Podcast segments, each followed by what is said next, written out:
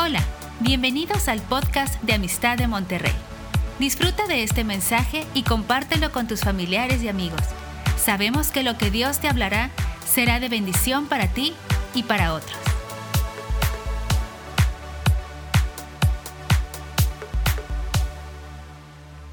Buenas noches, ¿se escucha bien? Sí, deberíamos estar este, partiendo el pan ah, con un cafecito. Pero bueno, gracias a Dios estamos aquí. Y otra vez gracias al Consejo, Pastor Tavo, Pastor Oscar, a todos los, los, que nos dan la confianza de poder compartir un poquito con ustedes. Eh, el tema de, de, hoy, pues tiene que ver también como cómo es el Espíritu Santo formándonos para hacer ciertas cosas. En 1 Corintios 12 habla de los dones, de los ministerios y de las operaciones. Entonces, yo, quiero empezar, empezar esta, plática, esta charla con ustedes. Eh, no, no, quiero que vayan allá, eh, simplemente tengan ahí en sus Biblias José 9 y José 10. No sé si alguien recuerda de puritita casualidad una cápsula que di hace como un mes, mes y medio. ¿Alguien se acuerda? Sí. Más o menos, ¿va? Que hablamos de Josué. ¿Ok? De cuando se detuvo el sol. ¿Sí se acuerdan? ¿Alguien? Ok. Vamos, a vamos después a recordar rápidamente. Pero el Señor me estuvo hablando de muchas cosas. No quiero que vayan estos versículos. Voy a leerlos muy rápido. Pero quiero eh, eh, que veamos una forma en cómo el Espíritu Santo nos capacita para hacer ciertas cosas. Y en Marcos 16, 15 al 18, dijo Jesús, dice, id por todo el mundo y predicad el Evangelio a toda criatura. El que creyere y fuere bautizado será salvo, mas al que no creyere será condenado. Y estas señales seguirán a los que creen. Punto número uno. Estas señales seguirán a los que creen. Dice, en mi nombre echarán fuera demonios. ¿Ok? Señales que Dios a través del Espíritu Santo nos permite hacer. Pregunta así, ¿a cuánto les ha tocado la oportunidad que Dios los use para echar fuera demonios? Levante la mano, libremente. ¿Ok? Tres. Estamos hablando de que casi un 95% no han tenido la oportunidad, ¿no? Y bueno, quizá esta charla sea una preparación para esa oportunidad. No es que andemos buscando, solitos se van a aparecer. ¿Ok? Entonces, una encomienda tenemos, echar fuera demonios. ¿Ok? Luego dice, hablarán nuevas lenguas. ¿Cuántos hablan nuevas lenguas por acá? ¿Cuántos hablan las lenguas en el espíritu? ¿Ok? Un poquito más, 60, 70% más o menos. Dice, tomarán en las manos serpientes. A mí no me ha tocado, ¿va? tomarlas en las manos serpientes, y si bebieren cosa mortífera, no les hará daño, sobre los enfermos pondrán sus manos y sanarán. Pues quizá no sabemos si alguna vez bebimos cosa mortífera. En el mundo hay mucha gente mala, que hace hechizos, que hace brujería, y, bueno, igual Dios nos ha guardado y sin saberlo, ¿va? Y después viene la palabra importante que dice, sobre los enfermos pondrán sus manos y sanarán. ¿Cuánto les ha tocado ver eso?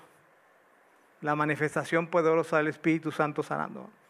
Yo creo que todos los que participamos en el ministerio de pan de vida, en los hospitales, en indigentes, migrantes, vemos cómo Dios opera, Dios Espíritu Santo opera y sana enfermos. Entonces, tenemos ciertas encomiendas en esta, en esta vida que, que Dios nos dio para hacer. Y me gustaría poner una imagen por favor, la primera imagen. Y Dios, bueno, yo no sé si todos conozcan a estos dos personajes, ¿no? Yo creo que los más chavos, igual y no, ¿verdad?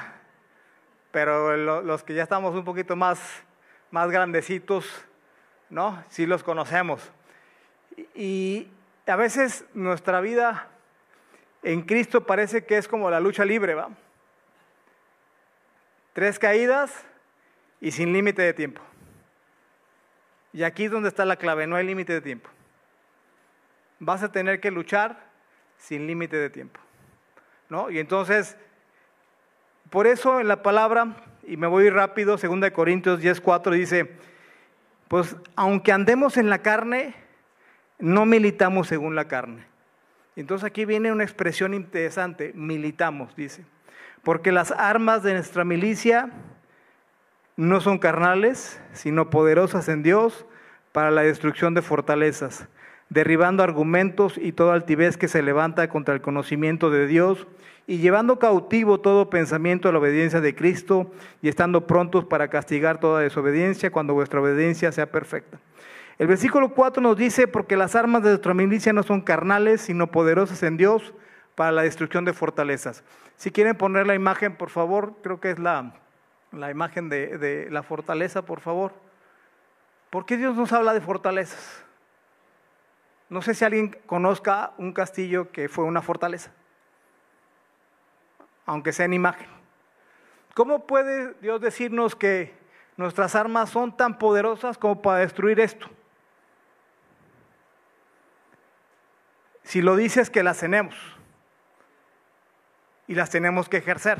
Dice, nuestras armas son poderosas para la destrucción de fortalezas. Imagínate que nuestras oraciones tengan tal impacto que puedan destruir fortalezas en cualquier parte del mundo. Oramos aquí, impactamos Japón, impactamos China, impactamos Ucrania, impactamos la India.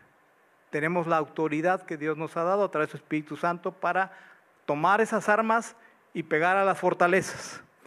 En Filipenses 2.25 dice, mas tuve por necesario enviaros a Epafrodito, mi hermano y colaborador y compañero de milicia, vuestro mensajero y ministrador de mis necesidades. Y aquí en Filipenses también denota un término, compañero de milicia. ¿Por qué nos está hablando el Señor de milicia? Y si quieren poner la otra imagen, por favor, la de los soldados.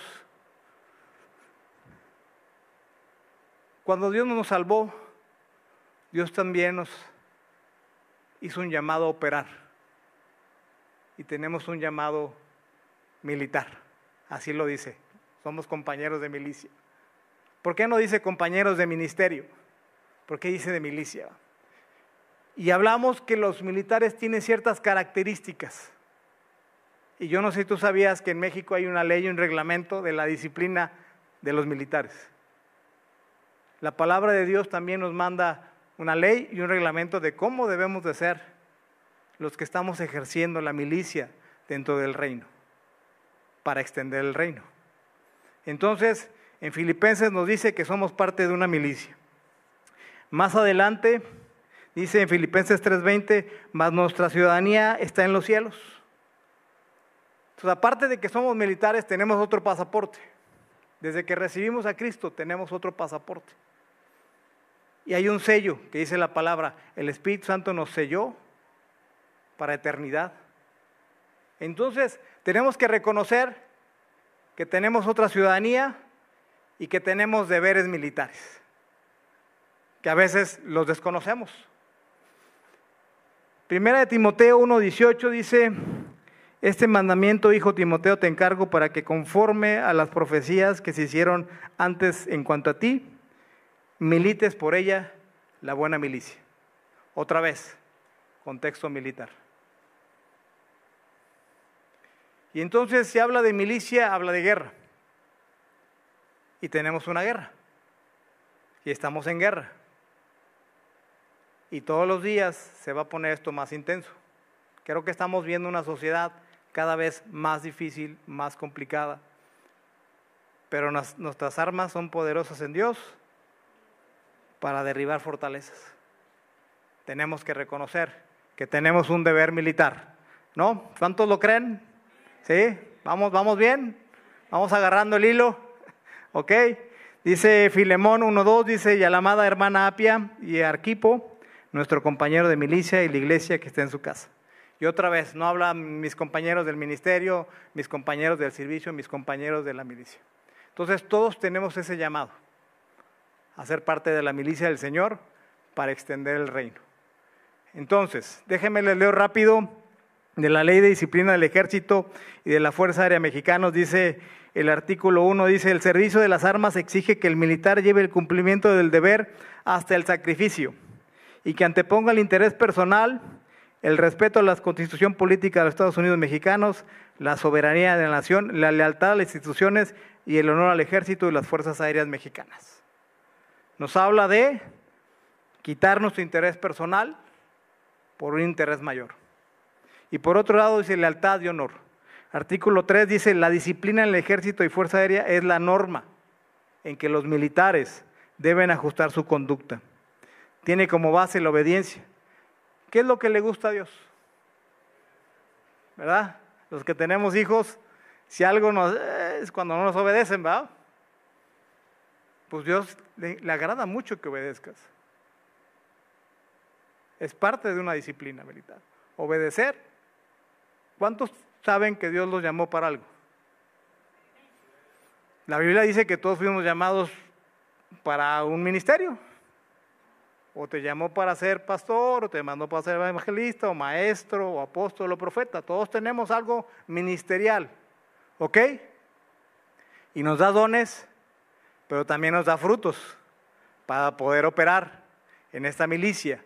Y también nos, nos da armas espirituales porque tenemos que derribar fortalezas y tenemos que pelear contra cosas que están en los cielos. Efesios 6, ahorita lo vamos a revisar. Dice que el militar tiene que, tiene que tener un concepto de alto honor, de justicia, una moral muy alta, ser fiel y exacto cumplimiento de los deberes que prescriben las leyes y reglamentos militares. Tenemos que ser fieles a la palabra, al reglamento. La diferencia entre una ley y un reglamento, la ley te dice qué debes de hacer y el reglamento es cómo lo debes de hacer. Y en la palabra, pues todo está muy claro. ¿Qué debemos de hacer y cómo lo debemos de hacer? ¿Ok? ¿Vamos bien? Déjenme tomar tantita agua. Si quieren, dice a Josué 9, por favor.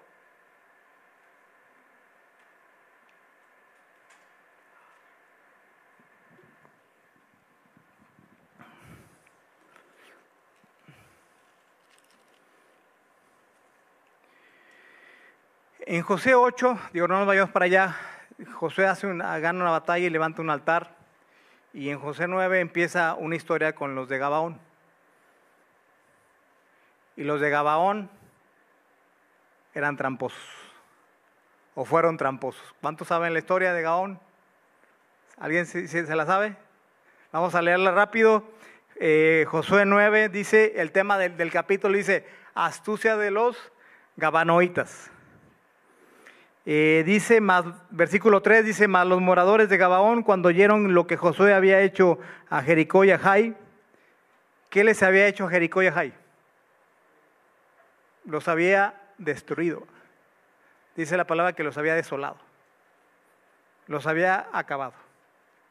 Josué tenía un corazón militar. Era un militar. Pero también tenía un corazón conforme al Señor pero también tenía temor. ¿Cuántas veces leemos en Josué que le decía el Señor, esfuérzate y sé valiente? Esfuérzate y sé valiente. Y el Señor hoy te dice, esfuérzate y sé valiente, que lo que viene se va a poner bueno, pero en Cristo tenemos la victoria. ¿Ok?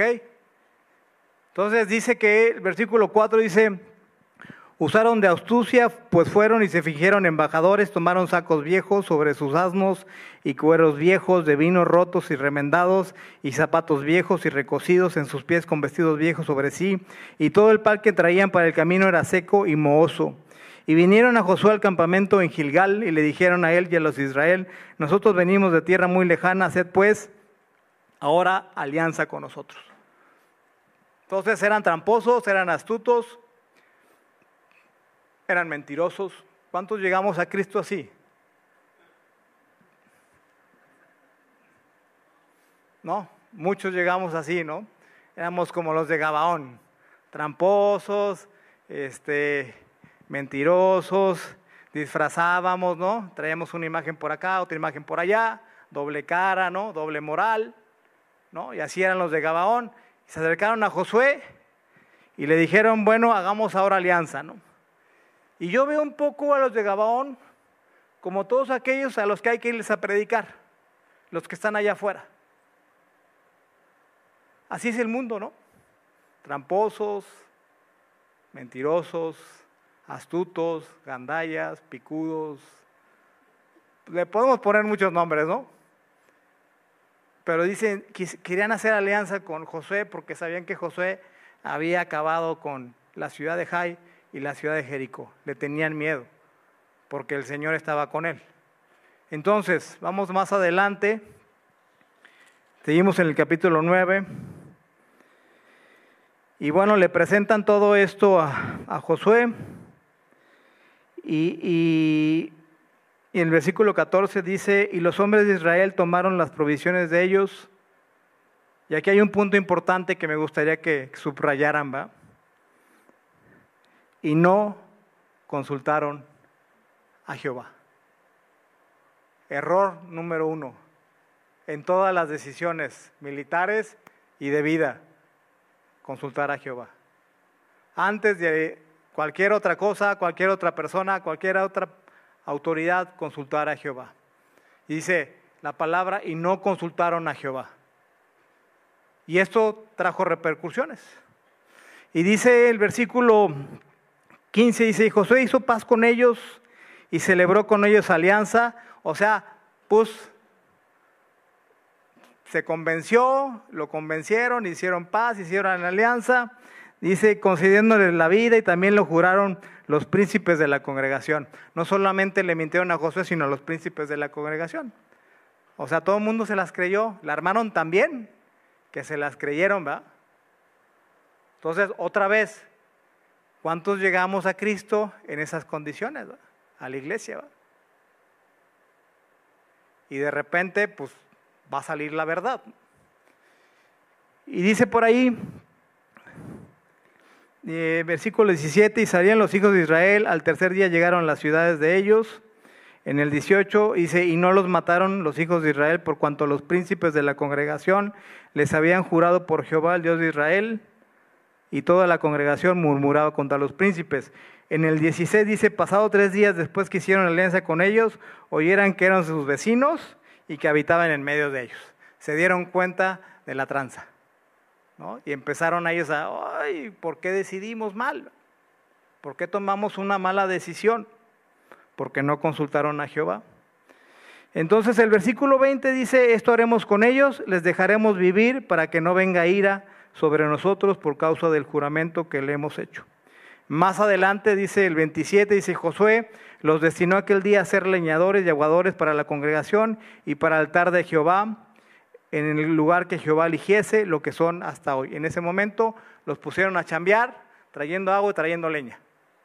Y les perdonaron la vida. Y entonces en el versículo 10, el capítulo 10, perdón, se pone bueno. Porque aquí es donde el Señor nos va a mostrar algo. Y lo platicaba yo en la cápsula de hace mes y medio, pero nada más tuve 10 minutos, No, tenía tanto tiempo para la plática, ahora estamos entrando un poquito más profundo. Capítulo 10, también vámonos rápido, dice, cuando Adonicer, rey de Jerusalén, oyó que Josué había tornado a Jai y que la había asolado como había hecho Jericó, la había destruido. Dice la palabra que en ese día murieron 12 mil personas. Imagínate 12 mil personas caput por mano del ejército de Josué. Entonces, al rey Adonisedec le empezó a dar miedo. Dice que los moradores de Gabaón habían hecho paz con los israelitas. Se enteró que habían hecho paz con los israelitas y que estaban entre ellos. Versículo 2, apunten ahí, tuvo gran temor. El rey, este Adonisedec, tuvo gran temor. ¿Por qué? Porque ya los de Gabaón, los tramposos, los mentirosos, pues ya estaban del lado de quien los podía proteger. Y la iglesia, creo, jugamos un rol así a veces. Tenemos que empezar a proteger a todos los que vienen emproblemados, cargados, y tenemos que mostrarles a Cristo. Y el amor de Cristo los transforma, los lleva y los disipula y permanecen en la iglesia y luego vienen sus familias y sus generaciones. La milicia en el llamado de Dios impacta no solamente en mi generación, va a impactar a tus hijos, a tus nietos, a tus bisnietos. Lo que tú estés peleando hoy y lo que tú ganes hoy va a impactar a tus generaciones. Entonces tenemos que empezar a pelear. ¿no? Y los chavos que no se han casado, pues cásense con un buen militar. Y dice que tuvieron gran temor porque Gabaón era gran ciudad como una de las ciudades reales y mayor que Jai y todos sus hombres eran fuertes. ¿no? Una característica de los de Gabaón, aparte de astutos, mentirosos, era que eran fuertes. Más adelante el rey de Israel dice que junta a cinco reyes de los amorreos. ¿Por qué? Porque tuvo temor y dijo, vamos a echarle el montón. El diablo, lo decía en la cápsula hace un mes, es montonero. ¿Cuánto creen eso? Que no solamente busca por una parte, sino busca por muchas partes. Es montonero y más cuando te sientes debilitado, es montonero. ¿Ok? Entonces, busca cinco reyes. Y vayan apuntando eso porque es, importante esto de cinco reyes. El, el número cinco tiene algo que ver. Versículo 6 dice, entonces los moradores de Gabaón enviaron a decir a Josué al campamento en Gilgal, no niegues ayuda a tus siervos, sube prontamente. Entonces, otro principio que vemos aquí, nuestras batallas las tenemos que pelear en los cielos, en los aires. Dice, dice Efesios 6 que nuestra lucha no es contra carne ni sangre, sino empieza a decir principados, gobernadores, espíritus inmundos, huestes de maldad. ¿En dónde? En las regiones celestes. Y yo, como le decía la vez pasada, no está en las regiones infernales. Y ahora yo me preguntaba, ¿por qué Josué tenía que defender a los de Gabaón?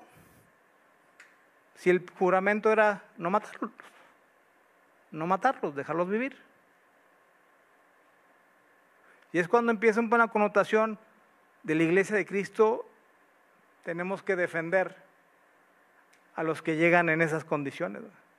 Hacemos el rol de Josué ante un mundo perdido, nos ponemos a la brecha y subimos a pelear por ellos. Promesas de Dios para cuando estés peleando. Dice, y subió Josué de Gilgal, subió porque arriba se pelean las batallas, dice él y todo el pueblo de guerra, característica de los militares, tienen que ser de guerra. Tenemos que aprender a pelear en algún momento de tu vida vas a tener que aprender a pelear espiritualmente. Cuando yo estuve investigando esto de Josué y, investigué qué era lo que en ese tiempo esos reyes adoraban, encontré muchas cosas interesantes. Una de ellas es que ellos daban culto a, otros dioses, uno de ellos llamado Il, otros Baales. ¿Han escuchado esa palabra, Baales? ¿sí? Dice, eran, eran monstruos de corrupción. Estos dioses eran monstruos de corrupción. Ojo va, principado de corrupción. Dice, las deidades femeninas, Acera, Anat, Astoret, patronas del sexo y de la guerra violenta. Entonces, estos reyes estaban buscando este tipo de dioses y le rendía culto. Fíjense, corrupción, sexo, violencia. Dice, todos estos falsos dioses expresaban la crueldad y degeneración moral de sus adoradores. Dice que hacían sacrificios a Baal y presentaban a los primogénitos, a los recién nacidos y los inmolaban. Y a veces a niños más grandes. Y esto se parece al aborto, ¿no? Hay una forma de abortar donde queman al, feto. Y, me hizo clic. Yo sigo en redes sociales a una chica en Los Ángeles que, predica en los parques y Dios la usa mucho en liberación. Muchas liberaciones, Dios, le, da, le, ha dado esa autoridad a, esta chica. Y me llama mucho la atención porque en, una de esas liberaciones, cuando empieza el diálogo ahí con el Espíritu, ¿no? ¿no? De, pues, ¿quién eres, va? ¿Y quién cree que dijo el Espíritu? Dice, soy Baal. 2022.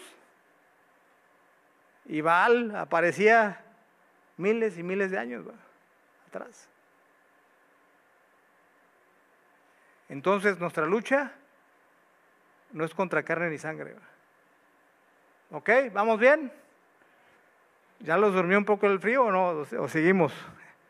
Dice, promesas de Dios, dice, y Jehová dijo, Josué, no tengas temor de ellos, porque yo los he entregado en tu mano y ninguno de ellos prevalecerá delante de ti. Y hoy vamos a hacer algo bien interesante, porque aquella vez nos quedamos en una parte de, de esta escritura. Dice, no tengas temor de ellos. Dice, yo los voy a entregar en tu mano.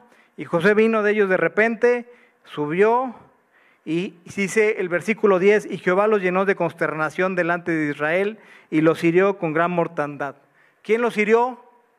Jehová. ¿Quién va a pelear por ti? Jehová.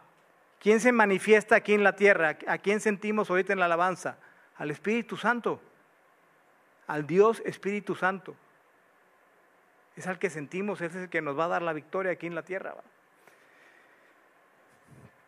Más adelante dice, y mientras iban huyendo, dice que Jehová les aventó granizo, eso estuvo yo creo que de película, ¿no? Cómo empezó a caer granizo, dice que murieron malos de granizo que los que por filo de espada. El Señor puede mandar los granizos que requieras, solo hay que pedirlos, ¿va? Señor, unas piedrillas para ellos, esos vecinitos incómodos, esos este, compañeros de trabajos incómodos, ¿va?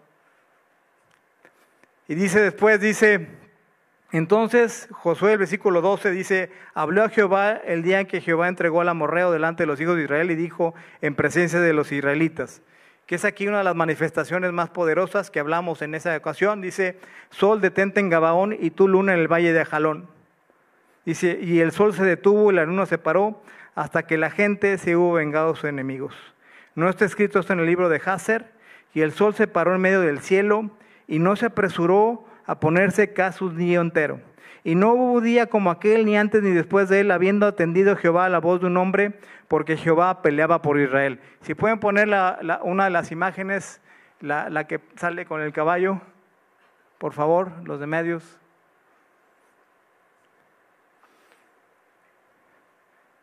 Dios es capaz no solamente de mandar granizo, de parar el sol y la luna para que acabes con tus enemigos. Y esa vez en la cápsula ahí me quedé, pero después viene lo interesante, porque el, sol todavía no se ponía. ¿Ok? ¿Y qué pasó después? Dice, eh, versículo 15, dice, Josué y todo Israel con él volvió al campamento en Gilgal, y los cinco reyes huyeron. Número uno, ¿va? Nuestros enemigos van a huir. Y esta noche va a pasar algo.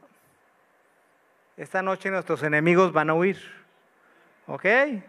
Y se escondieron en una cueva en Maceda. ¿Por qué se esconden en cuevas? ¿Qué hay en una cueva? Oscuridad, poco oxígeno, poco aire, pero normalmente son lugares oscuros. Los espíritus inmundos viven en lugares oscuros. ¿Ok? Entonces estos reyes se esconden en una cueva. ¿Ok? Vamos al versículo 17 dice, y fue dado aviso a Josué que los cinco reyes habían sido sellados, habían sido hallados escondidos en una cueva en Maceda. Entonces Josué les dijo, rodad grandes piedras a la entrada de la cueva y poned hombres junto a ella para que los guarden, para que no se escapen. Ahorita vamos a ver qué pasó con estos reyes. Y vosotros, dice, no os detengáis, sino seguid a vuestros enemigos y heridles la retaguarda sin dejarles entrar en sus ciudades, porque Jehová vuestro Dios los ha entregado en vuestras manos. ¿Ok? Dios los ha entregado a tus enemigos en tus manos. Dios esta noche te ha entregado a tus enemigos en tus manos. ¿Ok? Vamos a ver qué más pasó. Dice, y aconteció que cuando Josué y los hijos de Israel acabaron de herirlos con gran mortandad hasta destruirlos, ¿se acuerdan de ese canto, no? Los perseguí, los alcancé. ¿Y qué más? Los que los atravesé, ¿no? Lo cantábamos hace 20 años, ¿va? Ya, ¿no? Eh, era, era una de las alabanzas, ¿no? Dice, hasta destruirlos, los que quedaron de ellos se metieron en ciudades fortificadas. 21, todo el pueblo volvió sano y salvo a Josué Dios te va a guardar. No tengas miedo, pelea, pelea. Eres parte de la milicia del Señor. Estás equipado por el Espíritu Santo para pelear. Y cuando Dios te permita ir y predicar y se manifieste uno, dos o siete demonios, o dos mil demonios como el del el Gadareno, ¿quién va a respaldarte? El Espíritu Santo. El Espíritu Santo, ¿no eres tú? No es en tus fuerzas. El Espíritu Santo va a respaldar. Y yo oro, porque es parte de la encomienda, ¿no? Ve y echa fuera demonios. Ahorita el 95% de aquí no ha tenido la experiencia. Pero cuando tengan la experiencia, ¿qué pasó con los que regresaron? Le decían a Jesús, oye, los demonios se nos someten, ¿va? En tu nombre. ¿Qué va a pasar con tu fe? Y vas a decir, échenme otros, va. Y otros y otros, y vas a ir avanzando y avanzando, va. Y es así como avanzamos en el reino, va.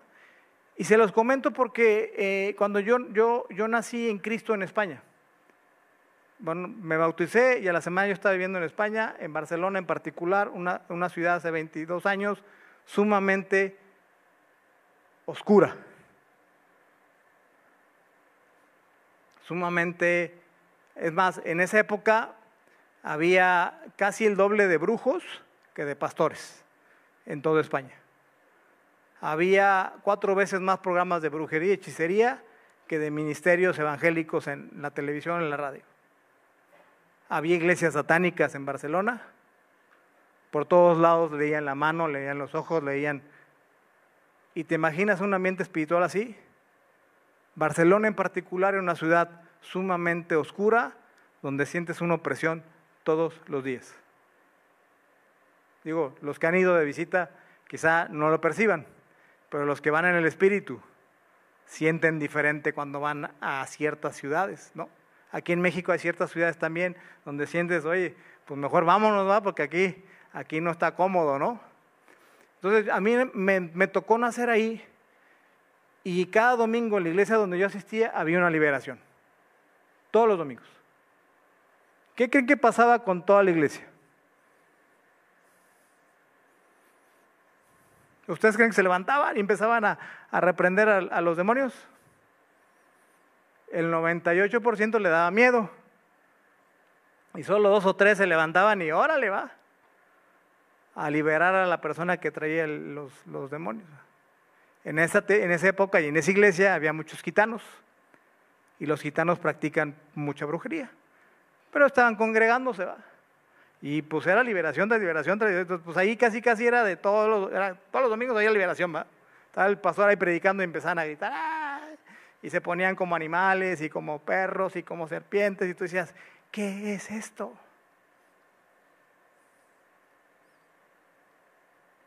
Pero lo que a mí me llama la atención es, ¿por qué el 98% le tiene miedo a esto? Si el Espíritu Santo ya nos equipó ya nos dio una autoridad. Ya hay un nombre que es sobre todo nombre. Dice, en los cielos y en la tierra el nombre de Jesús, no hay otro nombre. Y nosotros somos esa milicia que extiende un reino. Entonces, número uno, no tengan temor.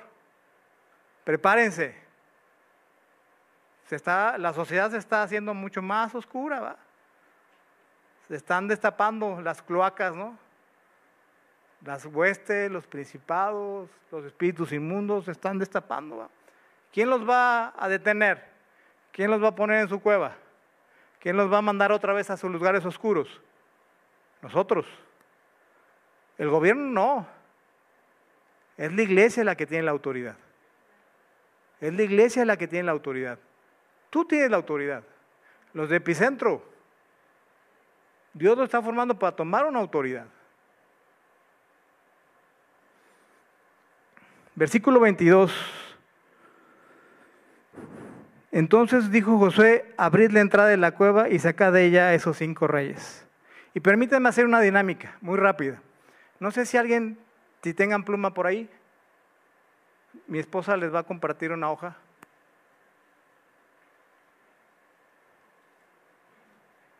Sí, o si, traen, eh, si ya traen una hoja y una pluma, saquen una hoja y una pluma rápidamente.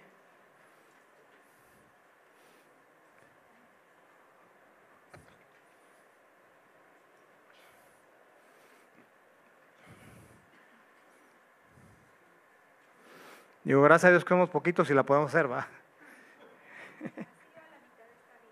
Ah, sí, está bien. Ahorita van a ver. ¿Ya todos tienen su hoja y su papel? Sí, sí, todos. Es importante, ¿eh? No, no crean que es un juego, no crean que este, no va a pasar nada. es importante que tengas tu hoja y tu papel. Y los que estén en, internet también vayan por su hoja y por su papel. Porque Josué nos enseñó algo en los siguientes versículos. Cuando estén listos, levanten la mano. Mire, ¿ya estás lista? Amén.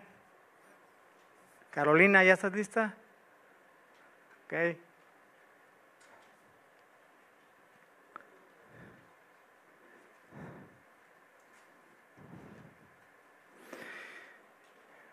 Versículo 22 dice, Josué el militar, Josué al que Dios le decía constantemente, esfuérzate y sé valiente, yo estoy contigo, yo estoy contigo, ¿va?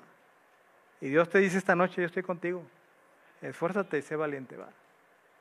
Esfuérzate y sé valiente.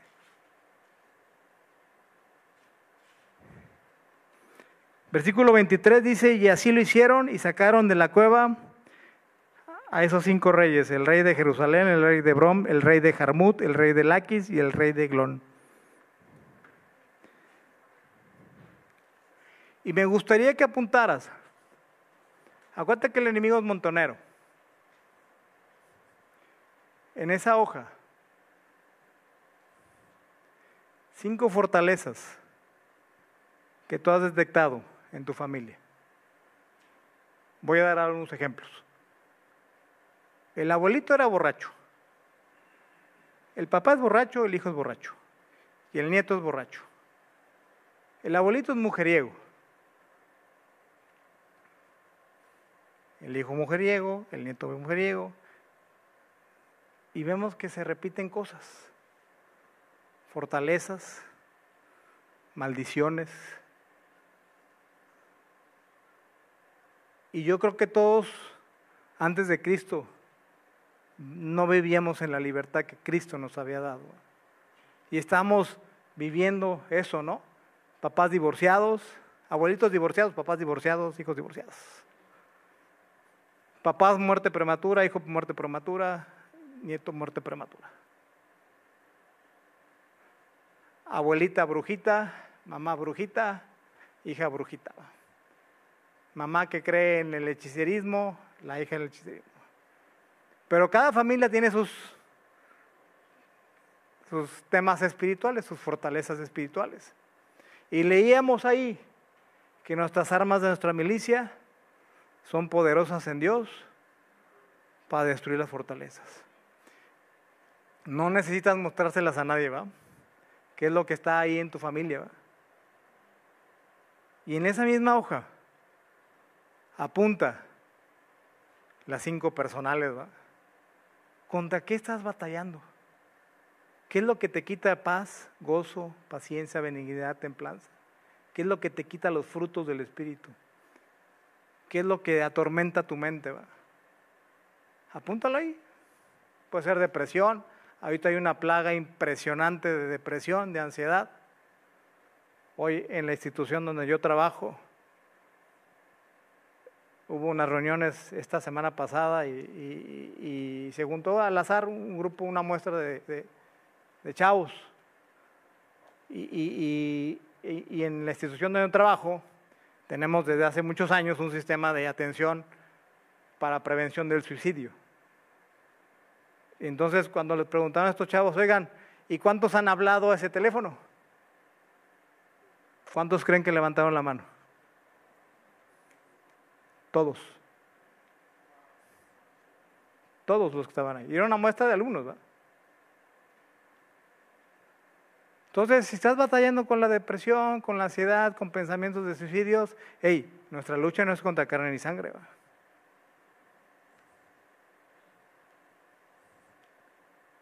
¿Estás batallando con las finanzas? No, pues que mi abuelito era pobre y mi papá era pobre y yo, pues yo vivo en la pobreza también. Económica y mental. no eres prosperado, como dicen todas las cosas. ¿Contra qué estás peleando, va? ¿Qué es lo que te está robando el gozo de tu salvación? ¿Qué es lo que te está robando las ganas de servir en la iglesia? ¿Qué es lo que te está robando las ganas de servir afuera de la iglesia? Y todos tenemos nuestros temas, ¿va? Todos. Pero ¿qué hizo Josué? Y es lo que vamos a hacer esta noche. Y, lo que vamos a hacer es serio. Y quizás estás profético, ¿va?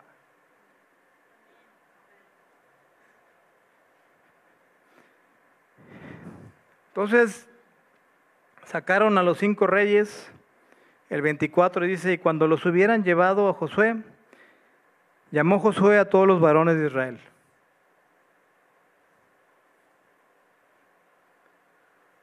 Los hombres, los varones, están, estamos siendo fuertemente atacados. Dice, los llamó a los varones y dijo a los principales de la gente de guerra que habían venido con él, acercaos. Y fíjense lo que les dice que hagan, que es lo que vamos a hacer. Dice, poned vuestros pies sobre los cuellos de estos reyes. Entonces me gustaría que te pararas por favor, y pusieras ese papelito ahí abajo. Y que siguiéramos la instrucción de Josué. Que te imaginaras que esos cinco reyes están ahí, que te toca a ti ponerles el pie en el cuello y empezar a estrangularlos, ¿va? Empieza a creer que Dios tiene el poder de romper con esas maldiciones generacionales de echar fuera todo aquello que te está estorbando al cumplimiento del propósito de Dios. Dios nos rescató con un propósito. Dios nos rescató con un propósito. Entonces José les dijo, acercaos y poned vuestros pies sobre el cuello de estos reyes, y ellos se acercaron y pusieron sus pies sobre los cuellos de ellos. Y José en el 25 dijo, no temáis ni, ni os atemoricéis, sed fuertes y valientes porque así, porque así, hoy, esta noche, Jehová hará a todos vuestros enemigos con los cuales estás peleando. Porque esta noche Jehová hará así a todos vuestros enemigos con los cuales estás peleando. Y empieza a declarar tu propósito, que esto hoy, hoy, hoy se acaba esto, hoy aquí se rompe lo familiar y lo personal. No tengas temor de ellos.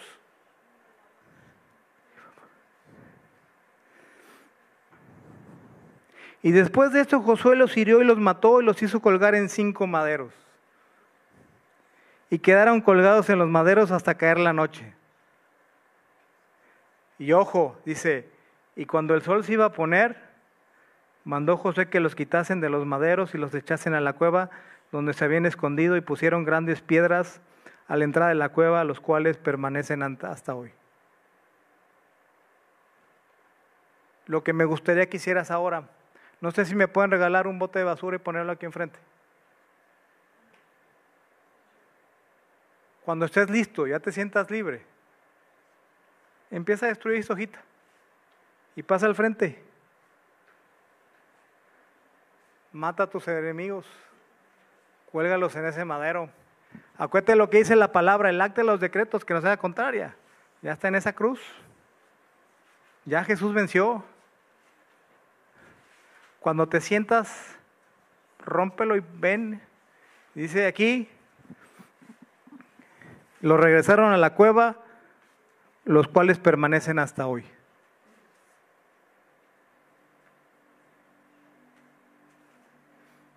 Y la palabra de Dios siempre nos habla de que Dios nos trajo a libertad.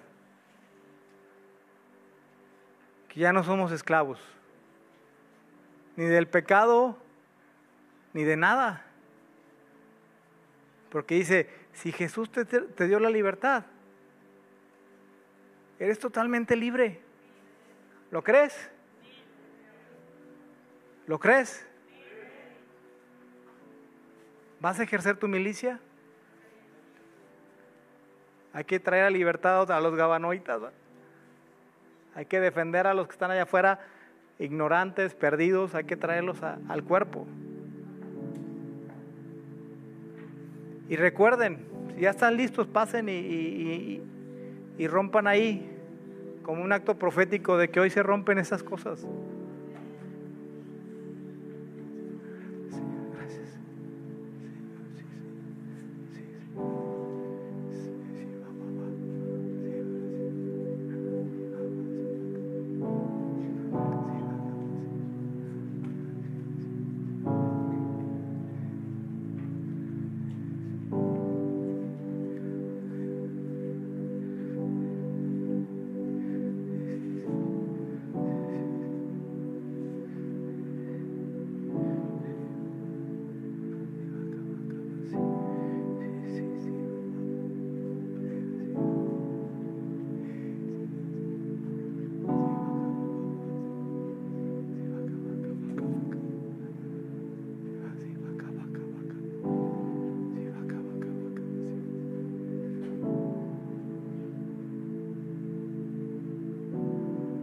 ¿Cuántos, ¿Cuántos creen que Dios es bueno?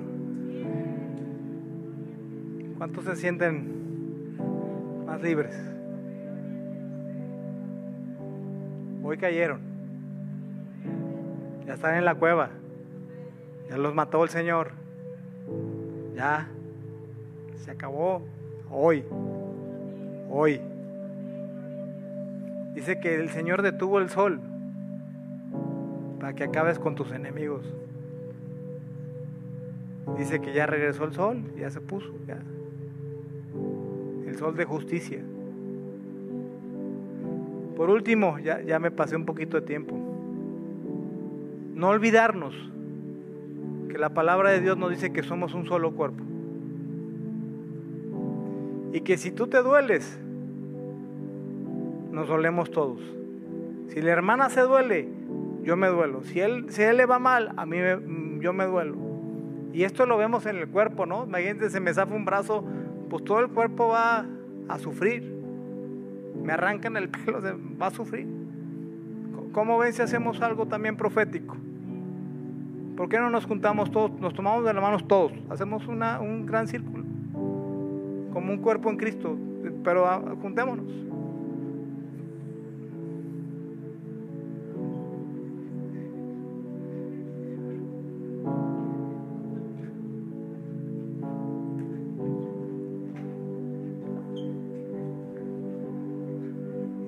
Lo que Dios me decía para estos tiempos es que las batallas que vienen no las podemos ganar solos. Tenemos que ganarlas como un cuerpo. Somos un cuerpo en Cristo y voltea a ver a tu hermano. Si él se duele, a mí me va a doler. Y vamos a pelear esta batalla. Vamos a empezar a orar, los que quieran orar en el Espíritu, y vamos a orar, ¿ok? Señor, gracias. Gracias, Señor. Gracias, Padre. Espíritu Santo, te damos toda la gloria, toda la honra. Te pedimos que vengas a manifestarte, Señor, a, a manifestarte en unidad. Señor, somos tu cuerpo, Padre. Tú eres la cabeza. Tú eres el todo en todo en nosotros. Tú nos has dado un propósito a cada uno de nosotros y te rogamos, Padre, que como cuerpo en Cristo lo cumplamos, Señor. Todos, Señor. Todos cumplamos el propósito por el cual estamos aquí, Señor. Tu palabra dice que desde que estamos en el vientre de nuestras madres, tú nos conociste, nos diste un nombre y nos diste un propósito, Señor. Y llegaste a nuestras vidas, nos salvaste, te revelaste, Señor y ahora estamos en una familia, Señor. En un cuerpo, Señor. El cual Tenemos que entender que somos parte de un cuerpo que pelea, Señor. Que pelea estas batallas y que ya las ganamos en Cristo. Tu autoridad, Señor, está en los cielos y en la tierra. Todo lo que atamos y desatamos en el cielo y en la tierra, Señor, será hecho porque somos un cuerpo. Estamos, estamos unidos y unánimes y nos ponemos de acuerdo, Señor, para que tu palabra sea revelada, este espíritu de valentía, este espíritu para ejercer la milicia a la cual nos has encomendado, Señor, se despierte en los corazones de nosotros, que nos des de nuevo para predicar el Evangelio, Señor, que vayamos a predicar y a liberar a las personas endemoniadas, a poner manos y a sanar gente, Señor, a mostrar tu poder porque el único sabio Dios eres tú, poderoso Rey. Y esta noche, Señor, hacemos un compromiso como un cuerpo de Cristo, Señor, de amarnos, de honrarnos, de someternos los unos a los otros, Señor. Porque todos aquí, Señor, estamos sometidos a tu misión. Tú nos diste la misión, Señor, y todos somos sumisos a tu misión. Por eso tu palabra dice que nos sometamos los unos a los otros para que podamos cumplir el propósito por el cual estamos en este tiempo, en este siglo, en esta ciudad, en Cristo Jesús. Amén. Amén. Esperamos que este mensaje te ayude en tu vida diaria. No olvides suscribirte y seguirnos en nuestras redes sociales. Somos familia amistad.